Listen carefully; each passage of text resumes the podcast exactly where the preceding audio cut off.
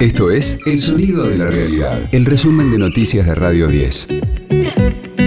Hoy es jueves 21 de julio, mi nombre es Karina Sinali y este es el resumen de noticias de Radio 10, El Sonido de la Realidad. La ministra Silvina Batakis reúne a su gabinete económico y prepara medidas. Se espera que haga algún anuncio para contener la suba del dólar. Ayer el paralelo se disparó a 317 pesos y acumula un alza de 33% en julio. Entre las opciones a implementar figura tener un cambio diferenciado para los turistas del extranjero. Así lo adelantó el ministro de Deportes y Turismo, Matías Lamens. Lo que tiene que ver con el turismo receptivo, también tenemos muy buenas noticias, con una expectativa en estas vacaciones de invierno de más de un millón de turistas, bueno, con mucha demanda del destino Argentina. Sabemos que eso también es una gran noticia, como dije antes, ¿no? para las economías regionales, para la recuperación del empleo, pero también porque Argentina necesita de los dólares que traen los turistas, así que estamos trabajando también con la ministra de Economía, porque hoy por la brecha cambiaria muchos de esos dólares no ingresan al Banco Central, entonces estamos trabajando en un sistema para que efectivamente los turistas liquiden esos dólares eh, dentro del mercado central para que ingresen al mercado formal de cambios, para que los turistas lo puedan cambiar en el mercado único libre de cambios. Seguramente en los próximos días va a haber novedades en ese sentido, pero la verdad que las noticias que tenemos referidas a turismo son, son muy buenas, tanto de turismo doméstico, tanto de creación de empleo generado por esta industria, como también, como decíamos antes, de turismo receptivo que se recupera con, con muchísimo vigor. Alberto Fernández participará de la sexagésima cumbre del Mercosur. El mandatario argentino estará en la reunión de presidentes en la ciudad paraguaya de Luque.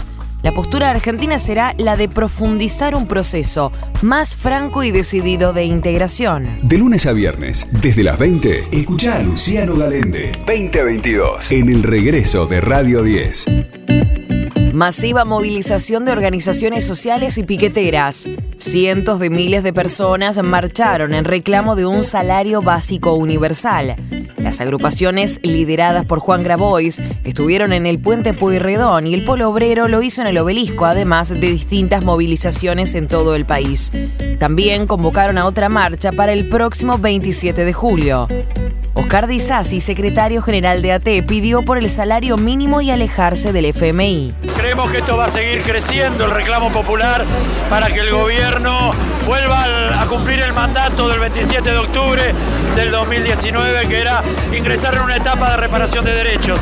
Reparar derechos significa salarios dignos, generar empleo, créditos blandos para el pequeño y mediano productor y alejarse del Fondo Monetario Internacional. River va por un triunfo ante Gimnasia. El millonario recibe al Lobo Platense desde las 21.30 con transmisión de Radio 10 por la fecha 9 de la Liga Profesional. Más temprano, a las 16.30, Rosario Central News se enfrentan en el clásico rosarino y a las 19, Talleres juega con Banfield. Ecosistema Cripto. Tesla vendió el 75% de sus tenencias de Bitcoin. El fabricante de vehículos eléctricos de Elon Musk ha liquidado la mayor parte de sus reservas de Bitcoin. Con esto añadieron casi mil millones en efectivo a su balance, según los estados financieros publicados el día miércoles. No es la primera vez que la compañía toma una decisión semejante. En marzo de 2021 vendió parte de su portfolio de activos digitales obteniendo otra suma millonaria. La estrategia es la aconsejada por el Comité de Financistas, vender cuando está alto el precio para luego recomprar a la baja del mercado.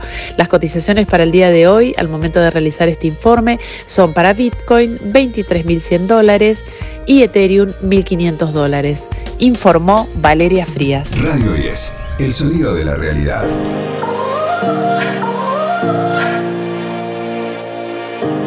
Justin Bieber confirmó sus shows en Argentina.